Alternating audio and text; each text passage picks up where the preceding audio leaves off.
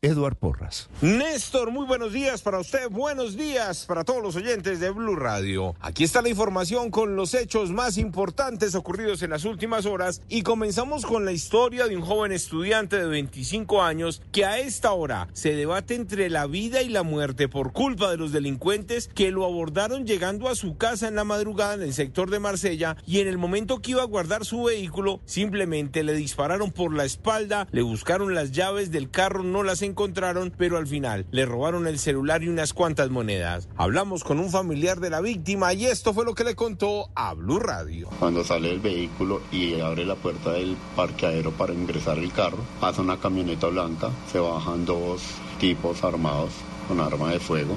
Cuando él ve, cuando los ve ya muy encima y ve que se están acercando a él, él sale corriendo que pues fue su reacción y en el momento que sale corriendo le disparan en la espalda. Los tipos van, lo, le buscan, lo raquetean para buscarle las llaves del carro, le roban el celular, le sacan la billetera. En ese momento sale un vecino de la cuadra, pues en el barrio, y es cuando empieza a gritar que él es policía, que, que se detengan y los, los dos individuos salen corriendo, se suben a una camioneta blanca. En los videos de las cámaras de seguridad se observa cómo los ladrones estaban al acecho, lo tenían detectado, ya lo tenían en la mira porque el joven desconfiando por el hurto de vehículos que se presenta en esa zona, esperó durante varios minutos, verificó que no se encontrara nadie alrededor, pero los delincuentes lo estaban esperando. El joven se encuentra a esta hora en la unidad de cuidados intensivos de la clínica de Occidente y está a la espera de otra cirugía para ver si logran extraer la bala que se encuentra todavía en su columna vertebral. El otro hecho de la noche ocurrió en Suba Pinares, esto es en el noroccidente de la ciudad, donde una niña de tan solo solo cuatro años sobrevivió tras caer desde el sexto piso. Dicen las versiones que los adultos que la estaban cuidando salieron al parque a llevar al perro. Cuando llegaron encontraron a la niña en recepción, hablando con algunos guardas de seguridad